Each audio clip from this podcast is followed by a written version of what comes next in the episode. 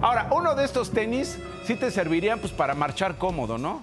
Sí te servirían para salir a las calles de México y defender la democracia cómodamente, ¿no? Para que vayas, este, pues, vayas gritando, como pasó este fin de semana, eh, los que salieron para defender al INE y también para defender a los eh, órganos autónomos. Eh, las autoridades en la Ciudad de México hablan de decenas de miles, ¿no? Eh, según la cifra de la Ciudad de México, 90 mil, algo así. Los organizadores dicen 90 mil, éramos 700 mil. Bueno, pues ahí está, ya sabe, las guerras de cifra. Lo que sí es que se llenó el zócalo. Una convocatoria o acarreo, lo que sea, o convocatoria y acarreo impresionante que no solamente ocurrió en la Ciudad de México, ocurrió en más de 100 ciudades, no solamente en México, sino también en otras partes del mundo. Era la marcha por la democracia del día de ayer. Veamos la crónica y regresamos con los comentarios. Eran casi las 7.30 de la mañana y solo personal de limpia y un grupo de personas con chalecos amarillos destacaban en la plancha del Zócalo. Dieron las 8 y la bandera monumental no se izó en un asta flanqueada por vallas. Pese a su nombre, Marcha por la Democracia, no hubo movilización, sino una concentración frente a Palacio Nacional. Pasada las 9 de la mañana, quienes madrugaron se entretuvieron bailando algunos éxitos de Los Ángeles Azules. Al tiempo que lanzaban consignas en apoyo al INE y sostenían pancartas contra el presidente Andrés Manuel López Obrador. A la Plaza de la Constitución llegaron políticos, mientras que Xochitl Gálvez así justificó su ausencia. Esta es una marcha por la defensa de la democracia, por la defensa de las instituciones. Dejemos a los ciudadanos marchar en paz. A pesar de que la movilización de este domingo fue para defender la democracia, los dirigentes del PAN y PRI se han enfrentado al Instituto Nacional Electoral, promoviendo impugnaciones a sus resoluciones. Por ejemplo, Alejandro Moreno, presidente nacional del Tricolor, cuando el INE le ordenó dejar la presidencia de su partido, o cuando Marco Cortés dijo que impugnaría la designación de Guadalupe Tadei al frente del instituto. La marcha por la democracia se replicó en 92 ciudades del país y en seis países del extranjero sobre todo en Estados Unidos, España y Francia, aseguraron los organizadores. En Coahuila marcharon 2.500 personas. En Morelia, Michoacán, participaron 7.000.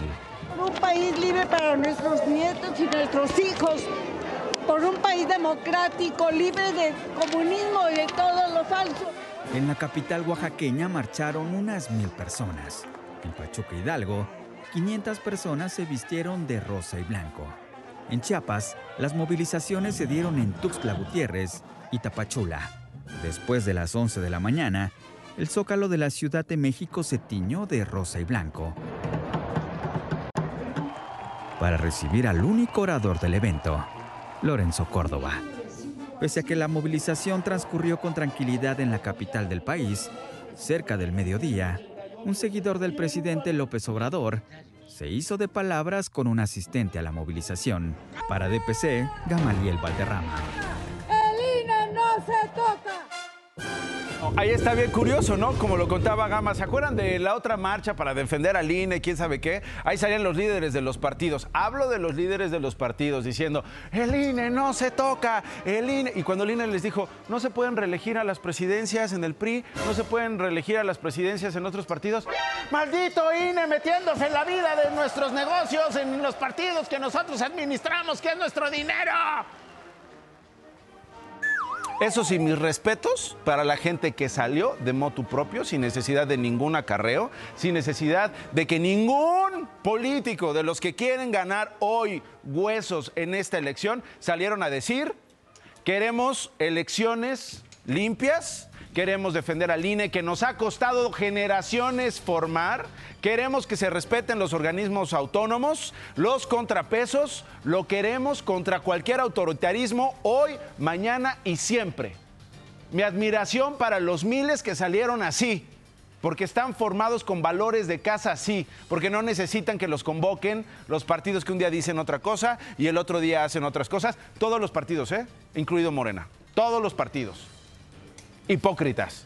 Todos. La gente que salió de motu propio, mis respetos. La gente que fue acarreada, pues bueno, ya sus razones tendrán y ya también las movilizaciones, en fin. Pero en muchas ciudades no hubo nada de eso. Y también en muchas ciudades sí lo hubo. El único orador, el exconsejero presidente del INE, el gran toro sentado, líder de la nación chichimeca, como dice que se sintió cuando habló con indígenas y padres de Ayotzinapa en el 2015, Lorenzo Córdoba. Estamos frente a un proyecto de reinstauración autoritaria que quiere regresarnos a las épocas de un partido hegemónico que pretende revertir muchas de las conquistas democráticas que se han conseguido y que fueron precisamente las que les permitieron llegar al poder. No se trata de especulaciones o de falsas alarmas. Ahí están las iniciativas para demostrarlo. Y desde Puebla ya respondió el presidente Andrés Manuel López Obrador.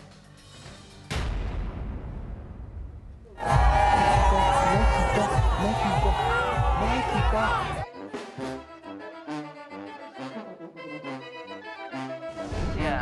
que ellos defienden es la de el poder sin pueblo.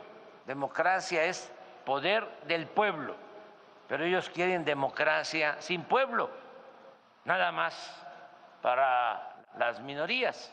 Por eso están enojados y las campañas llamándome narco presidente. Ahí están las cosas.